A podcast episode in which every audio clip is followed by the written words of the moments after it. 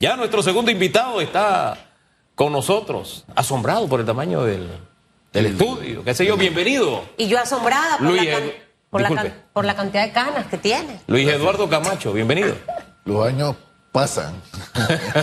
Yo dije Las aquí, señor. Camacho, que era la primera vez que yo lo iba a entrevistar. Sí. ¿De verdad? No, no, no, Aquí hablando en serio. Y Hugo me miraba y yo dije que sí, es la primera vez. Y bueno, está hoy con nosotros el señor Camacho y ahora no se quiere descargar la otra entrevista porque esta la quería grabar y entonces no va a poder. ¿Cómo así? El señor Camacho, eh, como vocero del partido, realizando metas por precisamente ese tema de las elecciones internas. Fechas apretadas, fechas que coinciden, varios colectivos políticos que en este momento están precisamente abocados a, a esa fiesta democrática y ustedes están hoy en el quinto día de postulaciones. Sí. Para que nos hable un poquito de eso, señor Camacho, y bienvenido a Radiografía. Bueno, muchas gracias, Susan Elizabeth y Hugo. Bienvenido. Eh, como siempre, un placer y un saludo a toda la audiencia, tanto de Eco TV como lo que escuchan por RPC Radio. Mira, el proceso interno de primaria de realizando metas RM se divide en dos etapas. La primera etapa que va a tener como punto culminante el 4 de junio, donde se va a realizar la, elección primaria presidencial. Para esa elección primaria del 4 de junio, nosotros iniciamos un periodo de postulación que empezó el 27 de febrero y culminó el 5 de marzo y se postularon eh, cuatro candidatos a la candidatura presidencial, a la primaria presidencial. La segunda etapa es la etapa en la que estamos en este momento, que empezó el pasado 10 de eh, marzo y culminará el 19 de marzo. Usted va como candidato en San Miguelito Sí, a diputado. yo voy a, a primarias eh, en San Miguelito que va a tener, se van a disputar cuatro curules. Hubo eh, tres reservas, se han hecho con motivo de conversaciones y, eh, políticas. Eh, a mí se me planteó la posibilidad de tomar una reserva. Yo, yo dije que no, que yo. Usted quería primarias. Mi discurso siempre ha sido primarias. Y eh, le dije a- al amigo, pues, que yo quería ir a primaria y estoy en primaria. Porque Su eso- historia política no tiene personal. que ser consecuente. Claro, su, su historia política personal, estoy haciendo memoria, ¿no? Usted fue representante por el Partido Demócrata Cristiano, ¿verdad? De Caledonia. De Caledonia. Así es. De ahí en adelante, ¿usted ha corrido a otro cargo aparte de ese? Sí, una eh, competí a la diputación. ¿Cómo le fue? eh, eh, en las elecciones del año 94. ¿Cómo le fue? Eh, faltaron 500 votos para salir en Oh. ese momento. ¿Por qué no partido? corría los dos cargos. ¿Era PDC también? Posteriormente, en ese momento sí. Recordemos que no fue el momento de la democracia cristiana en esa es, siguiente elección. Recordemos que en la elección del 89 la democracia cristiana sacó 27 diputados y una enorme cantidad de representantes. Estaban en las grandes ligas. Eh, Para utilizar la, la analogía que usted hace un rato con el señor Pino Pinto, ¿no? cinco- años después, la democracia cristiana sustituyó por el voto de los representantes corregimientos. Sacó Historia patria. Historia patria. Eh, y esa, esa situación, eh, yo posteriormente he tenido varios ejercicios. Tuve un ejercicio eh, en la elección pasada también para diputado en San Miguelito. eh, Pero por que- cambio yo- democrático. por cambio democrático. También había ido a primaria. Fui a primaria en- en- en- para competir. Había tres curules y eh, salí de tercero en esa primaria. Me tocó ir. Para nadie es un secreto lo que pasó en la elección pasada. Yo competí en, en las elecciones de, del 2019. Yo gané la curul, una curul en San Miguelito, pero todo el mundo sabe qué fue lo que pasó. ¿Qué fue lo que pasó? Eh, robaron la curul, pues. ya, así ¿Quién es se la robó? Bueno, ¿quién más? Eh, digo, aquí, aquí cada quien hay que darle la responsabilidad. Bueno, que- no hay ningún diputado No, de, de, la- San Miguelito, la ¿no? pregunta inocente, ¿quién se la robó? Mira, yo tengo que darle, echarle la culpa a quien le corresponde. Indistintamente quién fue el beneficiado, Ajá. a quien le corresponde es al Tribunal Electoral. Claro. Porque lo- mira, en ningún lugar tú puedes hacer fraude si no hay la complicidad del Tribunal ¿Y Electoral. a quién benefició el Tribunal Electoral? Eh, bueno, eh, todo el mundo sabe eso, pero ¿y por qué te digo que fue una? Porque todo el mundo sabe que la ley electoral Claro. prohibía que se contaran dos veces los votos del residuo Claro. para beneficiar un mismo partido. Pero en esta oportunidad usted está nuevamente yendo a primarias, pero va a primarias, no quiso el puesto reservado. Y las postulaciones son precisamente hasta este día domingo.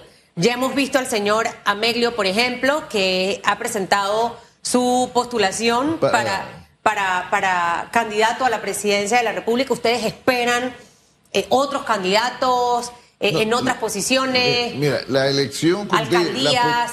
Las postulaciones para presidente ya se cerraron, cuatro candidatos. Ajá. Eh, en este momento, hasta, la- hasta el día de ayer, se habían eh, postulado, eh, creo que son 967 personas, sí, para diferentes cargos.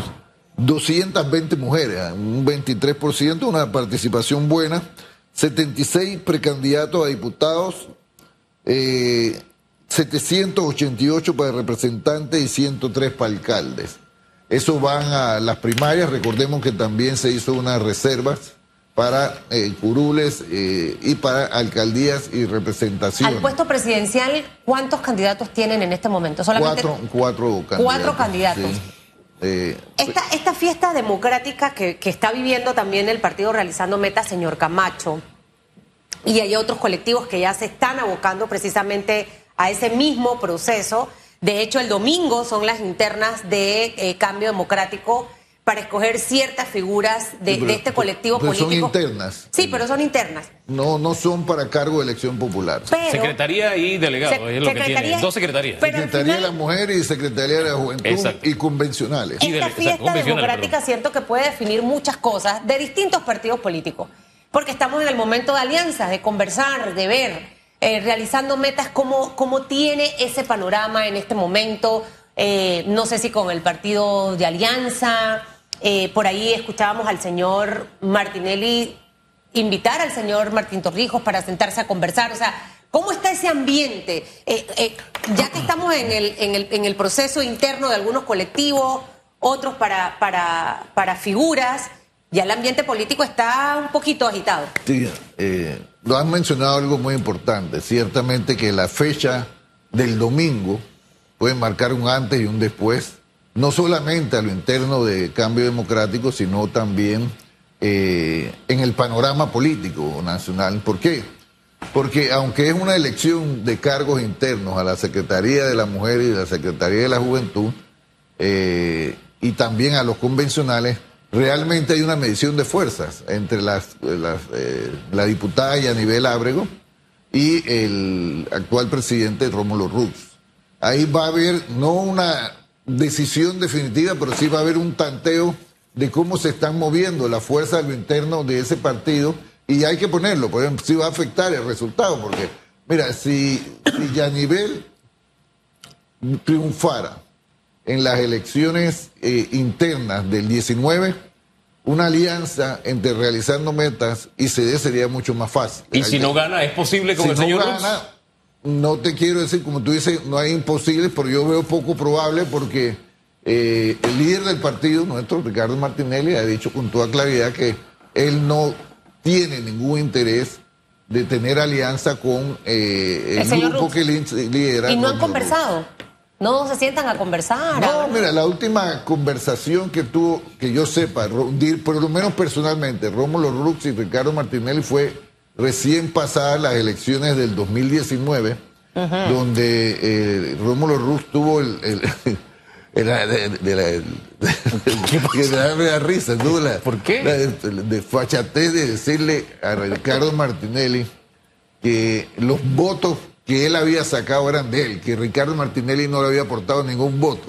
¿En serio? ¿Le dijo eso? Sí, sí le dijo. Eh, cuando tú es un secreto, mira, eh, en las elecciones del 2019, antes que comenzaran las llamadas del teléfono público de Renacer y antes de que se diera un apoyo formal de Ricardo a Rómulo Rux, Rómulo Rux estaba 18 puntos por debajo de, de, de Gaurentino Cortizo. ¿Usted se acuerda ahí- del texto de esa llamada? ¿Usted ahí- se acuerda del copy? Varios Ahí, textos. ahí- ahí se me, ahí se me adelantó porque ah, una cosa era una cosa y otra cosa era otra cosa en ese momento. Sí, Como dice es decir, una decía. cosa era la candidatura del señor Rux antes de la llamada, desde el renacer. De la llamada, pues fueron varios. Sí, sí, pero desde la primera eh, el panorama cambió. Esos son hechos políticos, eso no tiene que ver con que usted apoye o no apoya a alguien son hechos políticos, tiene que aceptar los hechos políticos. Ese fue un hecho político. No solo la llamada, porque también eh, la, ah, campaña ah, tuvo que dar un giro porque tuvo que cambiar a lo bueno vuelve, que era lo bueno vuelve, volver a lo bueno, lo que hizo, eh, buena. Ahora lo van a bloquear de nuevo en el celular. Sí, no se preocupe. y le sacan un cotón de cosas. Sigo bloqueado y comienza, tiene un buen call center el señor Rux. Pero ese no es el punto, y eso a mí ni me va ni me viene. El punto no es ese. El punto es que Sí, la campaña del señor Rux cambió desde, desde la primera llamada, desde el teléfono público del Renacer. Pero ahora la campaña de Yanivel tiene al señor que hizo la llamada desde el Renacer. ya no hay llamada, es presencial. Y ahora es presencial. Yo, creo, sí, porque recordemos que en ese momento era la situación claro, de Ricardo. Pero yo creo ¿qué, va a pasar ahora con el hombre presencial y también un poco lo que se está La fortaleza de, de Yanivel, sin duda, al interno de CD porque mira, en las encuestas que nosotros hacemos, nosotros hacemos dos de cada, desde hace casi dos años, un número importante de miembros, yo diría más que la, más de la mitad de miembros de, de, sede, votarían por Ricardo Martinelli indistintamente si Cambio Democrático tiene otro, otro Eso lo dicen las encuestas. Eso lo dicen las encuestas. ¿Cada qué tiempo las hacen, señor? Nosotros hacemos todos los meses dos encuestas. Una se publica, eh, una la hace, eh, pues, y otra no se publica. la hacemos no porque no gusten los resultados, sino porque la, la empresa así lo quiere. No, no obstante, te, vuelvo a insistir. Creo que las posibilidades de triunfo que tiene Yanivel para este domingo son, y sus candidatos, pues, pues no es que Yanivel está corriendo, sino los candidatos que apoyan a Yanivel, que es Deiri Echeverría y Nadine González en la, para la juventud y la mujer, más los convencionales definitivamente que tienen una opción muy real de poder triunfar a lo interno de ese partido. Y si no triunfaran, ¿cuál sería el panorama? Uno dice siempre, yo tengo plan B y plan C. Y hasta Pero es que ahí no acaba la... Todo va a depender, obviamente, de cómo se dé el, margen de voto. Pues mira, si Yanivel gana, hay un juego nuevo. Si lo gana, pero estrechamente, todavía hay otra etapa que es la medición de la primaria eh, presidencial a Dígame algo, perdón Hugo, en esa encuesta que ustedes hacen dos veces al mes, ¿cómo sale el señor Martín Torrijos? Que me imagino que debe ahora, eh, no sé si salió, Martín Torrijos, lo que, porque nosotros hemos medido en el cabo esos dos años eh, en varias personas, ¿no? Dependiendo cómo uno pulsea, ¿no? Hay algunos que siempre han estado ahí. Martín Torrijos, hasta donde yo recuerdo, lo más que ha marcado fue 5%. Y en ese momento era midiéndolo como candidato PRD. Creo que el análisis que hacía Hugo es correcto. Una cosa es medir a Martín Torrijos como candidato PRD y otra cosa es medirlo fuera como candidato PRD. En este momento, nosotros no tenemos todavía las encuestas, deben estar midiéndose en este momento la muestra de cómo sería Martín Torrijos sin ir con el PRD, que ese es otro, otro, otro escenario diferente. Y un escenario diferente también es medir a Martín Torrijos sin que haya levantado la mano y medirlo ahora que levantó la mano. Debe ser diferente. ¿O lo midieron cuando levantó la mano? No, no, no, no había levantado No se había medido. ¿Y cómo ven ustedes, eh, eh, eh señor Camacho? Eh, ya escuchábamos a Ricardo Lombana hablar de lo que, lo que piensa del regreso de Martín Torrijos. De hecho, también Toto Álvarez habló de que no subía a la loma en una entrevista que dio a la Estrella de Panamá. ¿Cómo ve realizando metas la figura de Martín Torrijos en el escenario que creo que nadie se esperaba precisamente que eso ocurriera? Bueno, yo no, yo no, nunca he descartado la, porque Martín Torrijos siempre ha mostrado tener ganas. Eh, lo que pasa ¿Garras es que, o ganas? Ganas, ganas. Ganas, No, garras es otra cosa. Pero ¿Y tiene garra o no tiene garra? Lo que te quiero decir es que. ¿Tiene garra o no tiene garra? mira, yo creo que Martín Torrijos tiene una cara de inocente que administra muy bien, por decirlo de una manera, ¿no? Eh, pero lo que te quiero decir es que eh, en el caso de, de Martín Torrijos, yo siempre dije que yo tenía mis dudas que él fuera candidato porque dentro del PRD, en mi opinión, él solo competía si le ofrecían ser el candidato de unidad del PRD. Y eso no iba a pasar. Por eso yo tenía mis dudas de que él fuera candidato. No o sea, ¿usted le sorprendió que se fuera con la tolda de sus antiguos copartidarios? Sí, la verdad que, bueno, no me sorpre- en política no hay sorpresas sino sorprendidos. Usted fue uno de los sorprendidos. Yo me sorprendí que tomara esa decisión. Ese camino. Ese, porque una cosa, cuando Martín fue con el PP, él era candidato del PRD, esa es otra cosa. Claro. Pero mira, a mí, Eh, ¿Marca alguna diferencia un antes, un después? ¿Siente que el panorama político en realidad cambia o no? mira, yo, yo no te quiero decir lo siguiente, mira. Yo tuve 19 años en la democracia cristiana. Eh, y yo no oculto esas realidades porque yo siempre he dicho, mis principios son míos, mis valores son míos. No me lo da un partido. Si el partido con un rumbo en razón de en contra mis principios y mis valores, yo tengo todo el derecho de cambiarlo yo y cualquiera. En ese momento, cuando precisamente cuando se rompen mis 19 años de militancia con la democracia cristiana, cuando se dio la alianza entre el PRD y la democracia cristiana, no porque yo estaba en contra de esa posibilidad, sino porque si hay algo que yo tenía bien claro, que esa alianza no era una alianza en razón del país, la visión del PRD y de la democracia cristiana. ¿Qué los unía, Esa era una alianza de conveniencia entre Martín Torrijos y Rubén Arosemena. Y eh, el detalle está, cuando se reúne la primera vez Martín Torrijos con Rubén Arosemena, eh, con el Partido Popular, de la mano de quién va, nuevamente ahora, de, de Rubén Arosemena. Porque esa fue una alianza en razón de qué le convenía a Martín Torrijos y qué le convenía a Rubén Arosemena. Yo Y- por y eso, la alianza ahora- por eso tomé la- la... decisión de abandonar Sí. después de 19 años la democracia cristiana, porque se tomaron siempre decisiones que de repente yo no compartía, pero eso ya sí no era algo que... ¿Y la alianza ahora es a conveniencia de quién? Bueno, ve tú a saber ahí, porque yo, yo no sé ahí quién gana. Porque, Bueno, puede ser de a mí, ambos. a mí- a mí me extraña Puede que- ser de ambos. Lo que pasa es que eh, el amigo Pino Pinto tiene que recordarse algo, ¿no? Uno para decir mentiras y comer pescado tiene que ser muy cuidadoso. Ajá. Él dijo, él dijo aquí que no había interés en el Partido Popular con las conversaciones con Realizando Meta, cuando fue público que nosotros hemos tenido conversaciones eh, y, y eso fue cubierto por los medios de comunicación. O sea, eh, uno tiene que tener cuidado con las cosas que dice porque lo peor que uno le puede hacer es perder la credibilidad porque te agarra una mentira. Entonces él dijo aquí que, que como que nunca han querido conversar. Ellos estuvieron reunidos con Ricardo. ¿Y de qué conversaron en esas reuniones con Ricardo? reunido conmigo, que era el secretario general. ¿Y de qué conversaron? Parte, eh, estábamos hablando de coincidencias que podíamos tener en razón de la visión ¿Y del quiénes país conversaron? de cara a posibles ¿y alianzas y electorales. quiénes estaban en esa conversa? Aparte de Mira, usted y el señor estaba Ricardo. por, por- ¿El señor Brea? Estaba, sí, estaba Cirilo Salas, secretario general, mi homólogo. ¿Y eso cuándo pasó? Estaba el señor Brea, eso fue hace como cinco meses. Sí, si sí, no me más o menos, más o menos. Aproximadamente. Por ahí, por ahí. Ah, ah, Entonces, que- que el amigo Pino no diga cosas que no son. ¿Cómo es, más, el cosa de los pescados que me gustó en la frase? Dice, te dice, ¿no? Para decir mentira y comer pescado hay que hacerlo con mucho cuidado. Hay que hacerlo con cuidado. Apréndasela, señor. Celestino, también. Ay, Ya, ya el señor Juan Diego Vázquez, por ejemplo, que es un actor político, una realidad política, está al frente de una coalición, ha dicho, ¿sabe qué? Con el señor Martinelli, y puso ahí también al señor Carrizo, no vine a la esquina.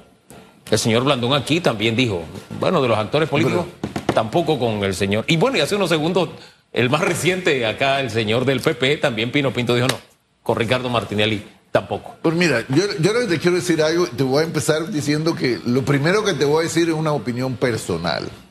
Y lo he dicho en otras ocasiones.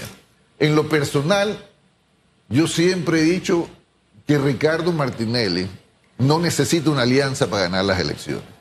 Y eso se muestra con claridad en las encuestas. Mira, se suman todos los candidatos que se mencionan, incluyendo Martín, y ninguno se gana en las encuestas de Ricardo Martinelli. ¿Y por qué la busca con Es CD? mira, ¿Por qué quiere la alianza eh, con CD si es puede más, ganar solo? Es más, bueno, porque Ricardo ahí tiene un tema eh, eh, particular, ¿no? Ricardo siente que ese partido lo fundó y él quiere recuperar el partido. ¿Quién lo fundó? Ricardo. Ricardo. el, Martinelli. el, el, el PP. El CD. No, el Ricardo CD. Martinelli. Ah, ya, ya, ya, ya, me enredé Entonces, en los sí, cables no, de lo, Pino lo que te quiero pues mira, vamos a ser prácticos. A ver.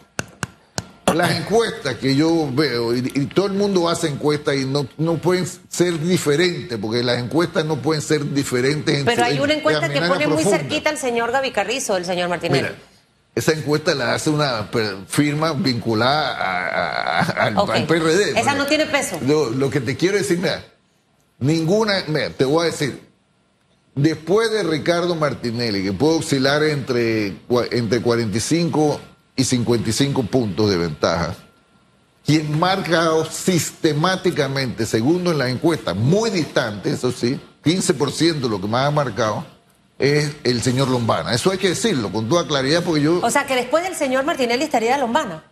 En las encuestas, en su, por lo menos la que yo he visto, de, los dos años que estamos ¿Y Rómulo Rux dónde estaría?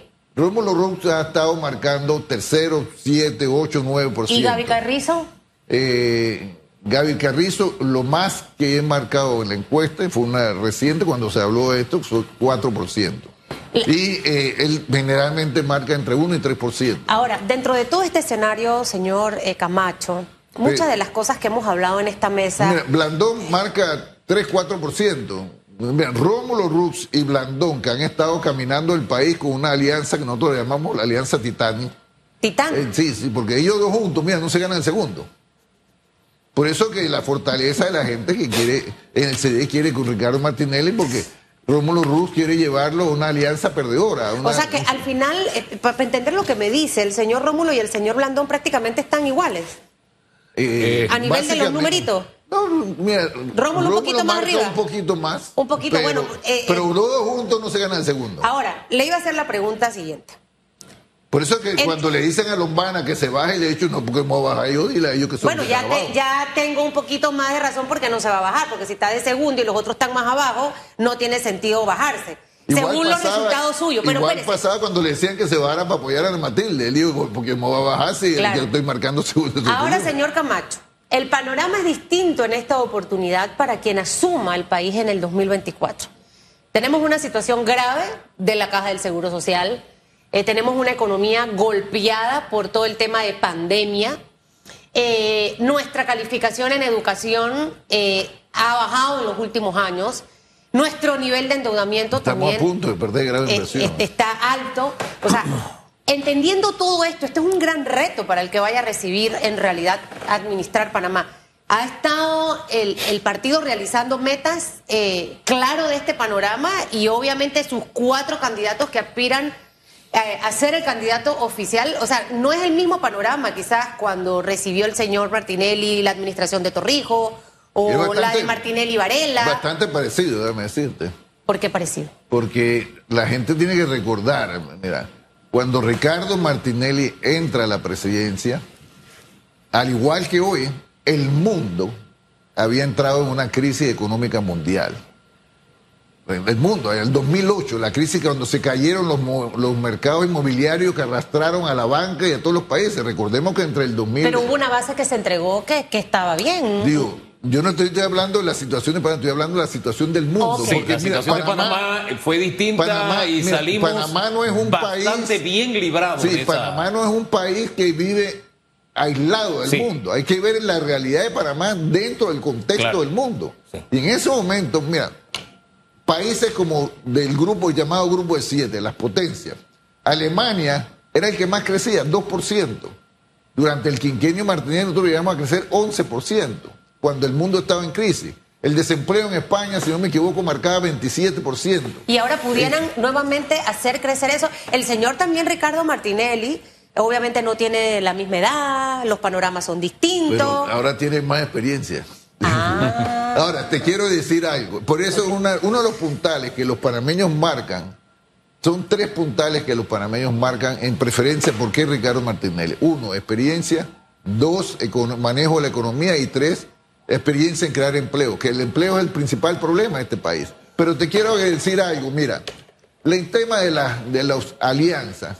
Yo insisto, a mí en lo personal, yo hubiera ido solo. Pero el tema ¿Qué va a pasar después de que gane Ricardo Martinelli o que gane cualquiera?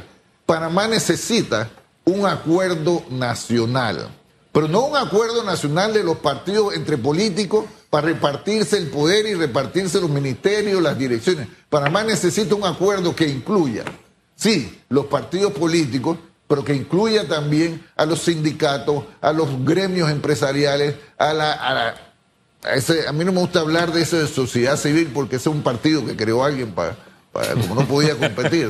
a la población pues hay que tenerlo y tener un acuerdo nacional sobre en qué cosas nosotros coincidimos. Es necesario ese acuerdo nacional, es imprescindible ese acuerdo nacional, gane quien gane. Oye, Camacho, ¿ya hay fecha para el café entre Martín y, y Ricardo o todavía no hay fecha? O no se han chateado. O no se han chateado, o se quedaron en invitaciones Sí, así de se lejos. tiraron el, el escarceo ahí. eh, perdón, mediáticamente. Pero el café nada. mediáticamente, pero yo creo que ese café se va a producir, fíjate, ¿Ah, sí? porque, mira, en política, lo único que uno no puede dejar de hacer es hablar. Porque si uno deja de hablar, entonces corremos el peligro de lo que pasa en otros lugares, que hablan las balas. Y en este país nadie quiere que hablen las balas, queremos que por lo menos la gente sensata. Gracias. Y, y te quiero decir algo, Sí. yo entiendo la, la posición de, Ah. del amigo Pino Pinto, porque él viene del PRD, quiere tirar más hacia allá porque él viene del PRD. Ah, él era del PRD. ¿Ah, sí? Sí, era- Mira, a mí me mandaron una foto, como yo no conozco estas caras espectaculares, eh, que yo creo que esa es la reunión de hace cinco meses. Sí, bueno, ahí está Camacho, tiene el Ajá. señor Pérez al lado, está el señor Martinelli al lado, allá al fondo, para ver, está, está Alma Cortés. Estaba Alma Está- Cortés, Alejandro Pérez, por, Sí. realizando meta Está el señor de Alianza. Ricardo Martinelli, Luis Eduardo Camacho, Alma Cortés y Alejandro Pérez, si no me equivoco. Por el Partido Popular estaba Daniel Brea, su presidente, estaba no Cirilo lo veo. Sara, Yo no su en secretario general. Brea no y, llegó y esta estaba foto. casi toda la... Él, él estaba, él estaba. Eh, Ok. no, quizá el momento de la foto no ¿Dó- estaba, pero él ¿Dónde, estaba. Dónde, ¿Dónde fue esa, esa reunión? ¿En un restaurante? Un restaurante ahí en San Francisco. Ah, es que no habían servido, la, la- la mesa está vacía, no habían servido nada todavía, así que... No había La- mira, hace poco, mira, si ustedes recuerdan, hace poco, No, eso fue un hecho. el presidente de- del PP Sí. había anunciado que iba a tener una reunión con, con- con el partido realizando meta y de repente la canceló. No sé si fue que en ese momento eh, Martín le dijo, "Oye, a lo mejor yo voy para allá. Oiga, pero, Levantó la mano. pero el señor Brea se reúne con todo mundo, porque almorzó con Toto, fue con Ricardo, ahora con Martín. Bueno, almuerzo. Eh, hay que conversar. nosotros ¿no? vamos a, Ey, mira, sí hablar. tenemos bastante datos avanzados con Alianza, el partido Alianza, Sí. posiblemente con el Molina, uno no sabe. eh, También. Y concede si gana Sí, y, nivel. y con CDS y gana Yanivel, ya sí que ya saben. Por ahí un me dijo que si no ganaba también habían opciones de conversa, señor Camacho, porque como usted dijo, Pero mira, en política nada se sabe. mira, yo lo que te quiero decir es que las probabilidades de ganar el grupo Yanivel son reales. Si eso ocurre, si, eh, pero si no lo ganara y Ron lo ganara estrechamente, todavía el escenario, porque me- Yanivel va a seguir hasta la primaria presidencial. Oiga, y aquí son dos músculos que se encuentran. Yanivel, que tiene su músculo, y el señor Martinelli, que tiene su músculo. Gracias, señor Mira, Camacho. Yanivel, yo Y tengo que respetarle esa, No, estoy esa- diciendo lo que están juntos. esa actividad, ay, ay. ¿no? Sí. ¿Cómo? esa actividad y esa energía que tiene y esa eh, porque mira para hacer ese reto hay que hay que ser valiente hay, que haber una mujer valiente en ese sentido Vamos a la pausa. Regresamos en segundos.